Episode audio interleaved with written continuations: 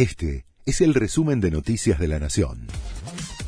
La Nación presenta los títulos de la tarde del miércoles 6 de julio de 2022.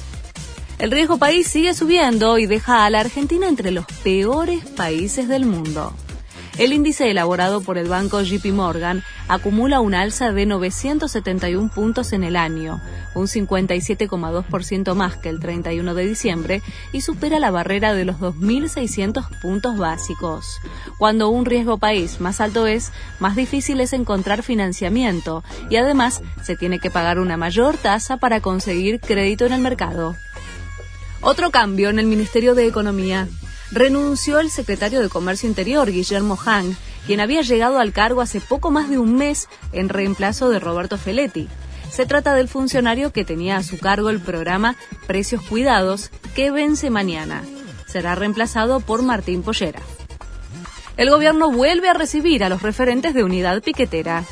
Los movimientos sociales volverán a reclamar la ampliación del programa Potenciar Trabajo y advierten con volver a la calle desde el Ministerio de Desarrollo Social adelantaron que no habrá más altas de beneficiarios para este plan. Boris Johnson se aferra al poder. En las últimas horas, 31 altos funcionarios, incluidos varios de los principales ministros, dejaron el gobierno acusando por falta de integridad al mandatario. Voy a seguir adelante, dijo el primer ministro ante el Parlamento mientras los ministros que aún siguen en funciones se reunirán con él para exhortarlo a que renuncie. River busca la revancha ante Vélez en la Copa Libertadores.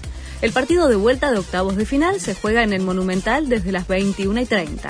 El millonario, que perdió 1 a 0 en Liniers, está obligado a ganar para dar vuelta a la serie y avanzar de ronda en el certamen continental. Este fue el resumen de Noticias de la Nación.